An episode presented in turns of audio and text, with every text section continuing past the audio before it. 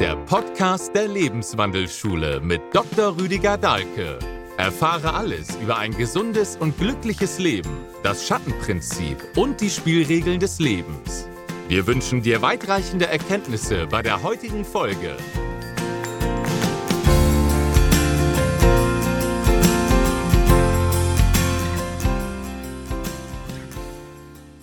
Hallo, willkommen zu einem neuen Podcast und der Frage, wie schlecht muss es uns erst gehen, damit wir was unternehmen? Oder wie nähern wir uns der Welt? Das hängt natürlich ein bisschen davon ab, wie ist unsere Art. Ja, also es zeigt auch neuere Forschung in den USA. Wir haben immer dasselbe Glücksniveau. Wir schauen, dass wir immer wieder auf dasselbe Glücksniveau hinkommen. Ja, wenn so ein Glückskind einen Schicksalsschlag erleidet, tendiert relativ schnell dazu, sich davon zu erholen und wieder auf dieser Glücksschiene weiterzufahren. Wohingegen ein Pechvogel, selbst wenn der dann mal im Lotto gewinnt, schaut er, dass er relativ schnell das Geld wieder los wird und fünf Jahre später schlimmer dran ist als vorher. Und das ist eine Sache, die kann man inzwischen ganz gut sogar wissenschaftlich untersuchen, bestätigen. Und dann gibt es natürlich noch so eine andere Geschichte. Obwohl uns Optimismus so viel besser bekommt und so viel besser steht, neigen wir zum Pessimismus. Also klar, wir haben über die Wahl beim Weinglas, können sagen, oh schade, es ist der gute Rioja schon halb leer hm, das wird wohl nichts mit dem Abend. Wir könnten ja genauso sagen, was für ein Segen, noch die Hälfte da von diesem wundervollen Rioja, der Abend ist gerettet. Das kennen wir alle. Und komischerweise ist es aber so, dass das Negative irgendwie besser ankommt bei uns. Ja, also Zeitungen, da kann man das gut sehen, in Medien überhaupt. Only bad news is good news. Wie kommt's denn dazu? Nur schlechte Nachricht ist gute Nachricht. Verkauft sich gut, will die Presse uns damit sagen. Ist auch offensichtlich so. Ja, man schaut, die paar Publikationen, die sich mit guten Nachrichten hervortun, wie Intelligent Optimist oder jetzt nur noch Optimist, so eine amerikanische Sammel, Sammlung positiver Nachrichten, die ich gern lese, oder Newslichter, gute Nachrichten aus unseren Breiten. Wenn man die Klickzahlen anschaut, sind die viel, viel geringer als bei diesen großen Mainstream-Medien, die eigentlich voller Horror-Nachrichten sind und ständig irgendwelche Bedrohungen berichten. Das lesen die Leute und eine Mehrzahl der Leute offenbar viel lieber, obwohl sie sich danach natürlich schlecht fühlen. Das ist eine ganz erstaunliche Geschichte. Woran liegt jetzt das? Da muss man gar nicht groß beschuldigen. Das ist nicht die Bosheit der Journalisten, die uns schon wieder einen Tag versauen wollen oder die Lebensfreude verderben wollen oder so etwas. Das ist einfach eine uralte Erfahrung, die in uns drin sitzt. Also Menschen haben immer über längste Zeiten, Jahrhunderttausende unserer Entwicklung, natürlich ihr Leben bedroht erlebt. Und deswegen mussten die sich warnen. Deswegen mussten die sich Bedrohungen ganz schnell mitteilen. Und deswegen stehen die auf das.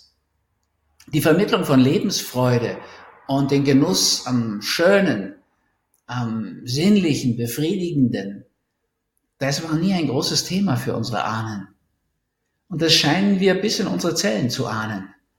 Also wir stehen komischerweise auf Drohungen, auf schmerzliche Dinge, auf Angst. Und deswegen wird es auch viel gemacht. Ja, also die Schulmedizin, das ist ja wirklich ein Drama für mich als Arzt. Die lebt ja von Angstmache inzwischen. Die Bevölkerung ist ja gar nicht mehr so drauf, das alles zu machen, was die ihnen da vorschlagen. Immer mehr sogenannte Vorsorgeuntersuchungen, die keine sind die effektiv Früherkennungen sind, weil die Schulmedizin gar nicht vorsorgen kann. Die kümmert sich ja nicht ums Wesen der Krankheit. Wenn man vorbeugen will, muss man wenigstens wissen, wovor man sich beugt. Aber das ist ja nun mal gar nicht der Fall. Also die machen dann Angst. Wenn sie das nicht tun, dann, oh Gott. Wenn sie nicht schon ihr Neugeborenes impfen, wenn sie nicht, das wird kommen, in der Schwangerschaft impfen, dann. Da wird Angst gemacht. Und mit Angst werden Patienten gefügig gemacht, Dinge an sich machen zu lassen, die sie eigentlich gar nicht wollen. Diese Angstmache ist irgendwie bewährt. Und unser einzige, einziger Schutz davor ist, dass wir das durchschauen. Ja, wir reagieren auf Angstmache. Wir lassen uns unter Druck setzen. Ich habe schon so oft von Patienten gehört, ja, ich habe mir dann doch die Chemo machen lassen. Ich wollte, ich hätte es nicht getan. Ist alles schlechter geworden. So, ja. Aber sie haben es durch Drohung dann doch gemacht. Also das ist eine Methode, die sich irgendwie bewährt hat, scheinbar. obwohl es eigentlich unärztlich ist. Aus meiner Sicht auch unverantwortlich. Als Ärzte sind wir aufgerufen, Angst zu nehmen, Dinge durchschaubar zu machen, sie so zu erklären, dass die Angst verschwindet. Ich sehe das auch als meine Aufgabe. Also so ein Buch wie Altern als Geschenk verwirklicht ja auch dieses Anliegen. Auch die Alterssymptome, Altersweitsichtigkeit, Schwerhörigkeit und so weiter, Grau und Starr, so zu deuten, dass man sie versteht, dass man die Aufgaben darin wahr und wichtig nimmt und sich denen stellen kann, so dass das eben gar nicht auftreten muss. Und es geht ja bis dahin, dass ich mir die Demenz, Alzheimer mal vorknöpfe. Und tatsächlich ist Alzheimer tatsächlich in den meisten Fällen noch heilbar. Auch wenn die Schulmedizin mit ihrer Angst noch ganz was anderes sagt. Und es ist immer vorzubeugen. Also diese Weichenstellung, wir könnten das tun. Es gibt tatsächlich Studien, die das belegen, also schulwissenschaftliche Studien, aber die sich einfach nicht verbreiten, weil die Medien kein Interesse dran haben, weil es nicht im Interesse der Pharmaindustrie ist. Dale Bredesen, diese wunderbare Studie, zehn Alzheimer-Patienten in verschiedenen Stadien mit verschiedenen über 30 Lebensstilveränderungen konfrontiert und von zehn werden neun wieder ganz gesund und einer nur deutlich gebessert. Wann hat es je so einen sensationellen Erfolg gegeben bei einer Studie? Das müsste doch in allen Medien auftauchen. Nein, das berichtet Michael Nehls und das kann man in Altern als Geschenk nachlesen. Die Nonnenstudie und andere dazu bei Gerald Hüther.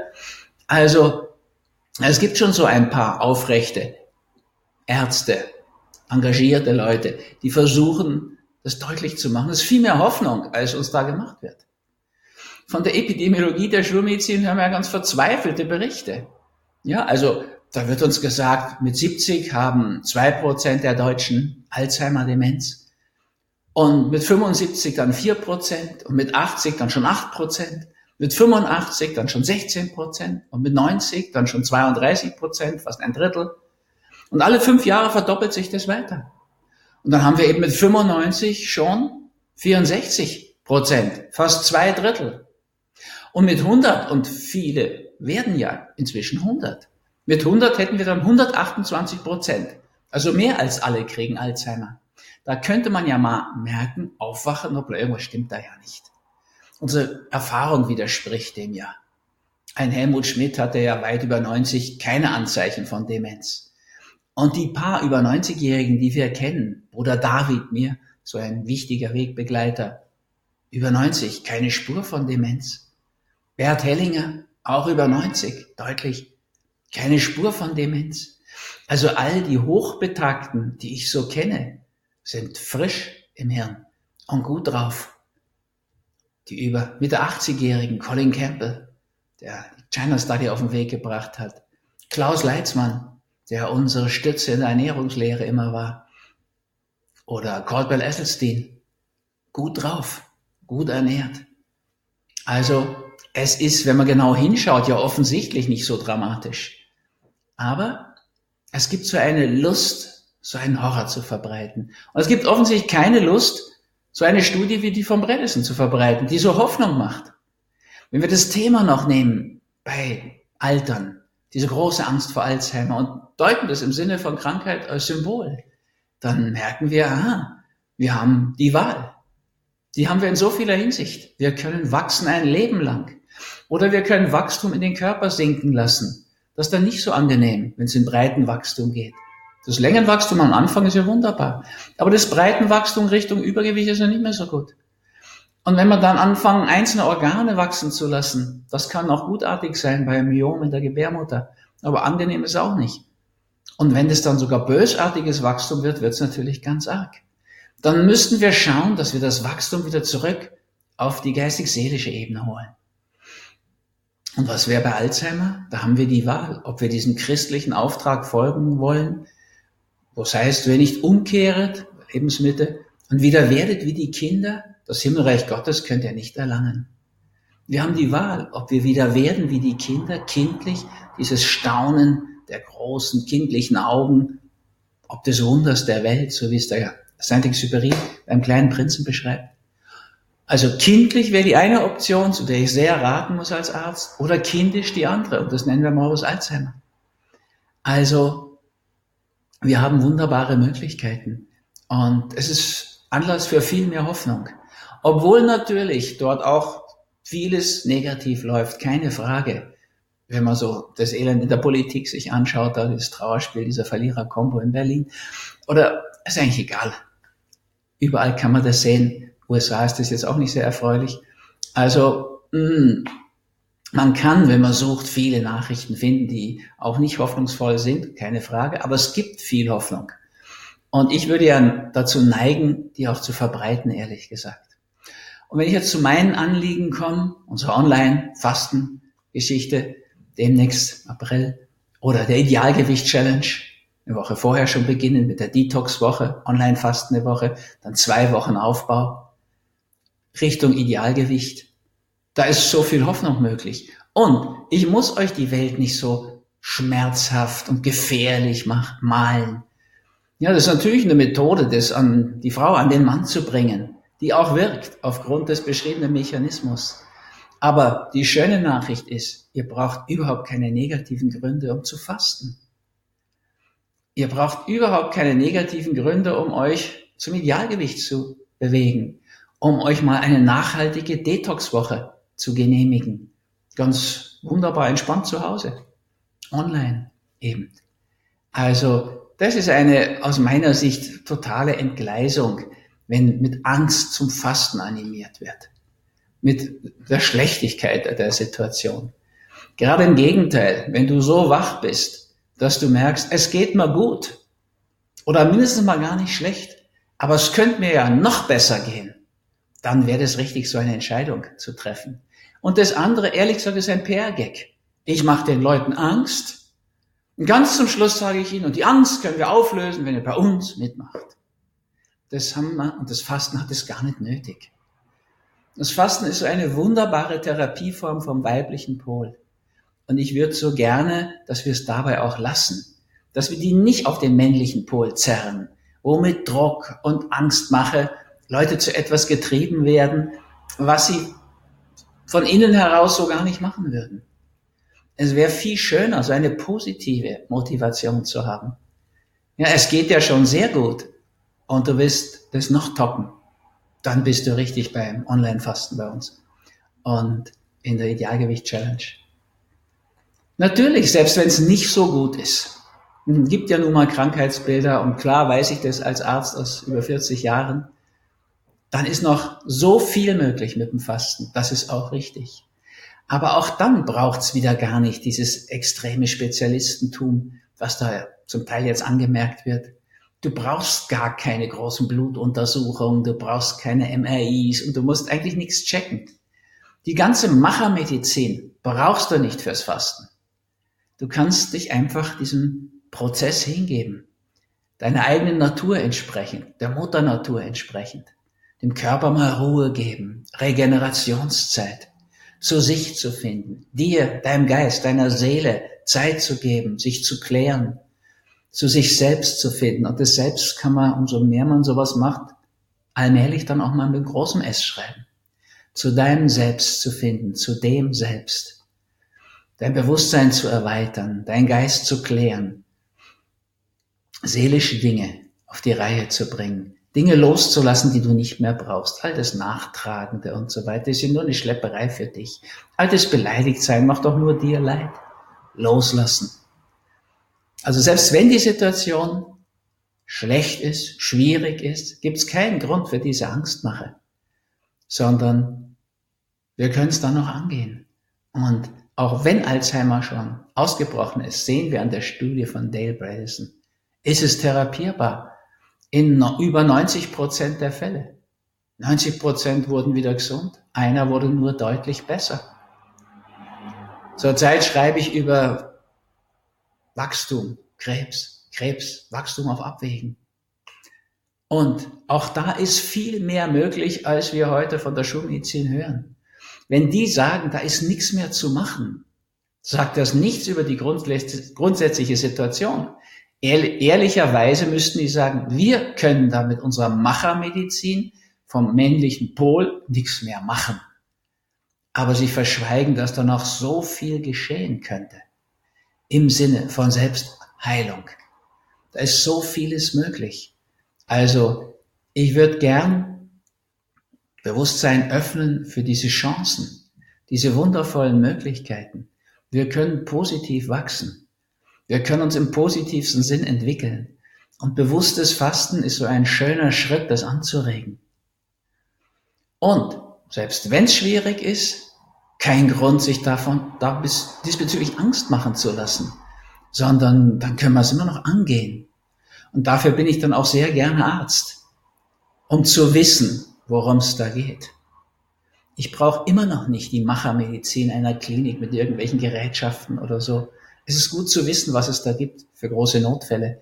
Und ich kann sagen, in den letzten etwas über 40 Jahren, wo ich Fastende begleite und da wirklich, glaube ich, sehr, sehr viel Erfahrung habe, weil ich früher bei Detlefsen praktisch alle mit begleitet habe, die da Patienten waren. Und seitdem ja auch ständig diese auch großen Fastenkurse mache, jetzt durch das Online-Fasten mit noch viel mehr Menschen. Ich musste gar nie auf diese schulmedizinischen Gerätschaften zurückgreifen. Und so viele Menschen sind gewachsen, bewusstseinsmäßig, körperlich eher gesund geschrumpft. Das ist eine wunderbare Methode von diesem weiblichen Pol, ja, des Aufnehmens, des Annehmens, des Geschehenlassens, des Regenerierens.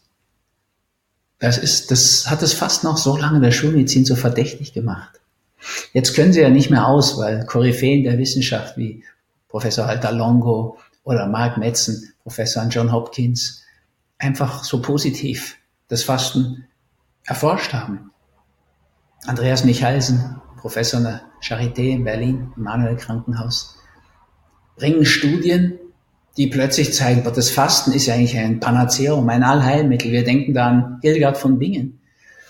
Die hat schon vor tausend Jahren, fast tausend Jahren gesagt, von den 35 ihr bekannten Süchten oder Lastern, so nannte sie Krankheitsbilder, werden 29 durchs Fasten geheilt. Also, da muss man eigentlich nur schauen auf die Arroganz, die Hybris. Die wird schlechter durchs Fasten. Durch diese ganzen Ernährungsgeschichten. Das ist ein eigenartiges Phänomen. Man muss wirklich aufpassen, dass man nicht arrogant wird, nur weil man anders isst. Oder weil man eine Zeit lang mal nichts isst. Eigentlich sind es einfache Methoden, die Gott sei Dank allen offen stehen. Man kann damit wirklich vieles, vieles bewegen. Ich bin da immer noch gerührt zu erleben, was beim Fasten möglich ist. Und lasst euch das nicht einreden, dass ihr dazu irgendwelche komplizierten Maschinen braucht, Geräte und so weiter. Da machen sich in der Regel Männer wichtig für den weiblich, gegen den weiblichen Pol, für diesen männlichen Pol. Und wollen jetzt das Fasten auch noch sich unter Nagel reißen sozusagen mit ihrer Machermedizin. Lasst euch darauf nicht drauf ein. Wobei das erstaunlicherweise gar nicht die Ärzte so sehr machen. Die wissen, die sich darum kümmern und dafür Offenheit haben, die wissen das eigentlich schon. Sondern es sind gerade Heilpraktiker oder Leute, die noch nicht mal Heilpraktiker sind, die sich da wichtig machen. Und Leute, akquirieren wollen, über Angstmache und über diese Gottes Willen, es ist ganz schlimm, ganz spät, wenn ihr nicht sofort das und das und das. Und dann retten wir euch, aber so durchschaubar. Also nicht drauf reinfallen. Angst, Enge ist etwas, was wir nicht brauchen auf dem Weg. Offenheit ist uns viel bekömmlicher. Das Fasten schafft auch so eine wundervolle Offenheit, wenn man sich darauf einlässt. Und durch die Schwierigkeiten werden wir euch beim Online-Fasten gerne begleiten. Das mache ich gerne in diesen seit 40 Jahren bewährten Fastenseminaren, die jetzt in Tamangar stattfinden, unserem Fasten- und Veganzentrum in der Südsteiermark. Und klar ist mir das auch wichtig, euch da ärztlich zu begleiten. Aber auch da muss ich sagen, in den letzten gut 40 Jahren haben die aller, allermeisten, weit über 90 Prozent, mich nicht als klinisch tätigen Arzt gebraucht, der irgendwie Blut abnimmt oder solche Dinge. Das brauchen wir überhaupt gar nicht. Ich habe das früher auch gern gemacht, ehrlich gesagt, in der Klinik. Ich konnte es auch sehr gut. Und das ist natürlich für so ein Ego von einem jungen Arzt ganz toll, wenn Patienten sagen, hm, ich möchte lieber bei dem, dem jungen Assistenzarzt Blut abgenommen kriegen, da tut's nicht so weh. Das ist ganz einfach. Man macht's, man spritzt rein oder geht mit der Nadel rein im Ausatmen, wenn der Patient entspannt. Hat mir mal ein alter Heilpraktiker beigebracht. Naja, also diesbezüglich, was kann man machen? Das ist eben die Machermedizin. Wir brauchen das nicht. Beim Fasten können wir uns auf diesen weiblichen Pol einlassen, auf Mutter Natur und haben wunderbare Ergebnisse damit, so wie Hildegard es sagt. Heute haben wir natürlich so viel mehr Krankheitsbilder, weil die Erfinder der Krankheitsbilder, Krankheitsmacher sozusagen, ja, aktiv sind, immer neue Probleme schaffen und auch den Patienten einreden. Da gibt es Dinge, da kann man nur darüber lachen. Binge-Eating-Syndrom ist mein Lieblingsausdruck. Was ist denn das? Wenn jemand dreimal in der Woche über den Hunger hinaus isst, sich über isst, grob gesagt, sich überfrisst, dann ist es heute ein Binge-Eating-Syndrom. Früher hat man einfach gesagt, du Fressack, reiß dich zusammen. Heute ist es ein Syndrom im Manual der Psychiatrie und der hat Anspruch natürlich auf Medikamente wahrscheinlich in Zukunft und jedenfalls auf so eine Diagnose. Ich meine, für die Betroffenen ist es natürlich schon einfacher zu sagen, ich habe ein Binge-Eating-Syndrom, als zu gestehen, weißt du was, ich bin einfach so strukturlos, so willenlos, so schwach, ich überfresse mich dauernd. Das ist ja schon so ein Eingeständnis der Wahrheit. Da ist so eine, in dem Fall englische oder griechische oder lateinische Diagnose natürlich schon irgendwie, wenn man verdrängen will, naheliegender. Also, was mein Anliegen wäre, ist, euch Mut zu machen. Ja, also Fasten ist viel zu wundervoll in seinen Ergebnissen, um Kranken vorbehalten zu bleiben. Und klar, alle haben irgendwo noch was, was ihnen fehlt. Danach fragen wir Ärzte ja. Und das können wir gut beim Fasten integrieren. Aber man muss nicht warten, bis man in einer schlechten Situation ist, um zu fasten, um sein Idealgewicht anzusteuern. Viele machen das, wenn so eine ernste Diagnose reinrauscht ins Leben. Aber muss man nicht drauf warten. Ja, viele von euch haben vielleicht diesen wunderbaren Film gesehen, das Beste kommt zum Schluss. Ja, wenn ich jetzt so eine Fortsetzung mit der Magit mache, so der Hollywood-Therapie, so die Spielfilmtherapie, dann wird der Film da auch zentral eine Rolle spielen. Man muss nicht warten, wie Jack Nicholson als Edward Cole oder Morgan Freeman als Carter, bis eine Krebsdiagnose ins Leben rauscht und die Chemo gescheitert ist, was sie ja meistens tut überleben ja nach Aussagen eines amerikanischen Professors, der da zuständig ist, zwei bis vier Prozent nach fünf Jahren noch die Chemotherapie. Das ist ja nicht viel. Also diesbezüglich hätten wir eine wunderbare Möglichkeit, sich uns den Film anzuschauen, gleich einen Block daneben zu legen und die Liste vor der Kiste aufzuschreiben und gleich nach dem Film anzufangen, zu leben, was noch im Traumbereich war, was ich mir noch gewünscht habe, ja, und dann wäre das wundervoll. Und diese Möglichkeit, die haben wir einfach. Also, Erwin Polster, der Gestalttherapeut, hat mal gesagt, Psychotherapie ist viel zu schade, um Kranken vorbehalten zu bleiben. Das gilt noch stärker für mein Gefühl, für Fasten, für Detox. Da musst nicht warten, bis du krank bist. Das kannst du rechtzeitig machen. Wenn du gesund bist und gut drauf bist, wirst du danach vorgebeugt haben, noch gesünder sein, noch besser drauf sein, mehr Zugang zu deiner Energie und lass dir einfach keine Angst machen von Leuten, die es nötig haben. Die Schulmediziner haben es einfach nötig, damit sie diese Sachen noch unterkriegen. Dann machen die Leute das einfach nicht mehr. Ja, ohne diese Angstkampagne würde es um die Impfung schlecht stehen. Die steht ja schon ziemlich schlecht in gebildeten Kreisen. Ärgert ja die Mainstream-Medien so besonders. Ne? Das sind ausgesprochen gebildete Leute, die Eltern, die da anfangen, Widerstand zu leisten. Und das Gleiche gilt für diese Vorsorgeuntersuchungen. Also, ich bin jetzt 67, ich war selbstverständlich, natürlich noch bei keiner dieser Vorsorgeuntersuchungen. Das gibt's ja auch gar nicht. Es gibt keine Prävention, keine Prophylaxe der Schulmedizin. Das ist Früherkennung. Und Früherkennung ist natürlich viel besser als Späterkennung. Aber richtige Vorbeugung wäre noch viel besser. Und das mache ich dann doch eher. Und das vermittle ich euch gern. Fasten, und zwar bewusstes Fasten, ist echte Vorbeugung. Ihr beugt euch freiwillig vorher, bevor das Schicksal oder wie immer ihr diese Instanz nennt, euch beugt. Und ihr beschäftigt euch mit den seelischen Themen dahinter freiwillig, bevor das zu einem in den Körper gesunkenen Thema wird, sich auf der Körperbühne somatisiert, verkörpert. Also fallt da nicht drauf rein, Ihr wisst jetzt, woher das kommt. Es kommt aus unserer langen Geschichte, wo Warnungen und Angst hilfreich waren, weil sie uns vor Gefahren, vor Bedrohungen rechtzeitig aufgeschreckt haben.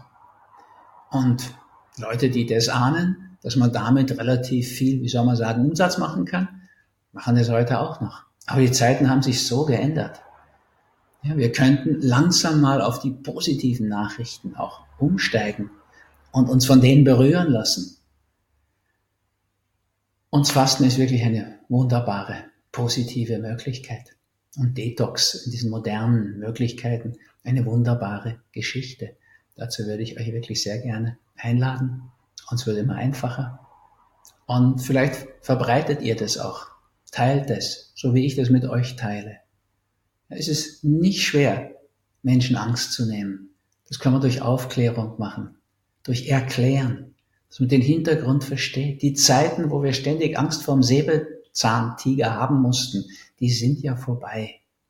Klar ist es gut, das animiere ich, da animiere ich auch dazu, vor Vaterstaat schon, ja, oder in Bezug auf Vaterstaat eine Skepsis zu haben. Der hat bedrohliche Pläne, neue, das neue IT-System, da diese neuen Sendemasten, 5G und so weiter.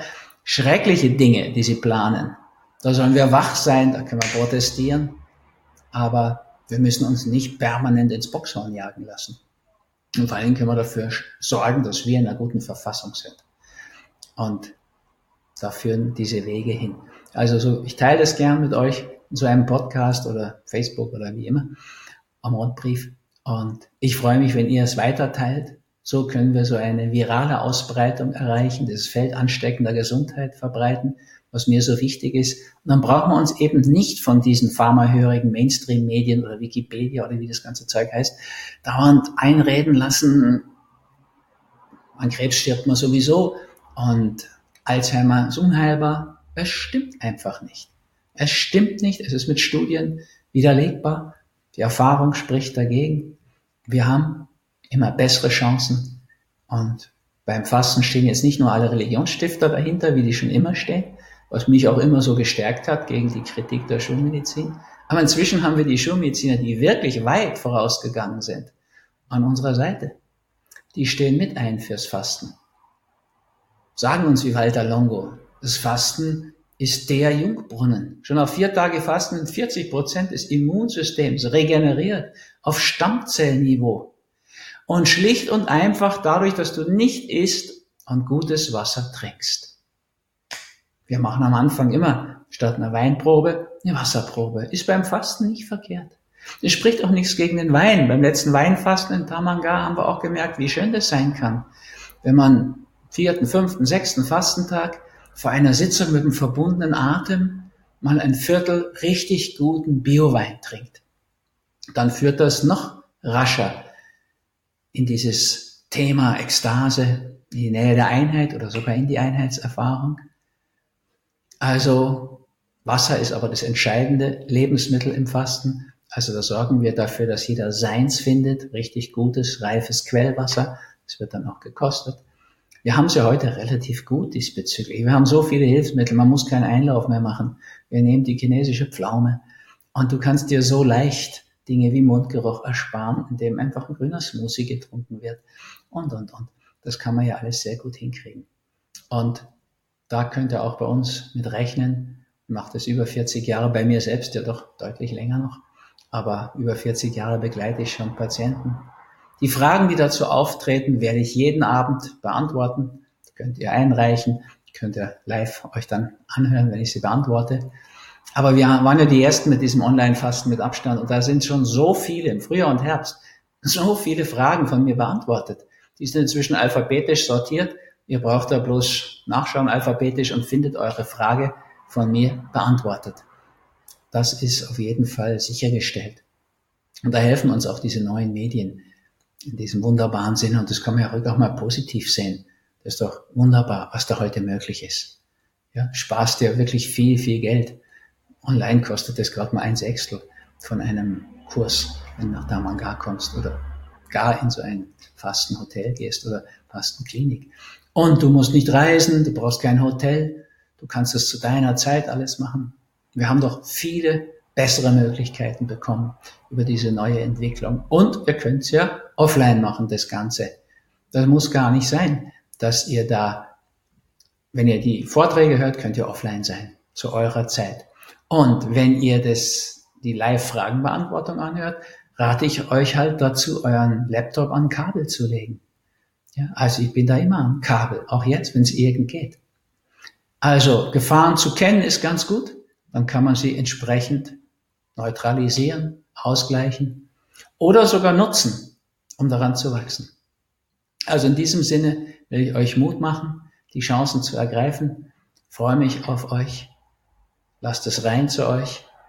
Es gibt so wunderbare Möglichkeiten. Sagt es weiter. In diesem Sinne freue ich mich auf euch und hoffe, ihr schafft euch da einen Zugang in so ein optimistisches Erleben hinein. Danke.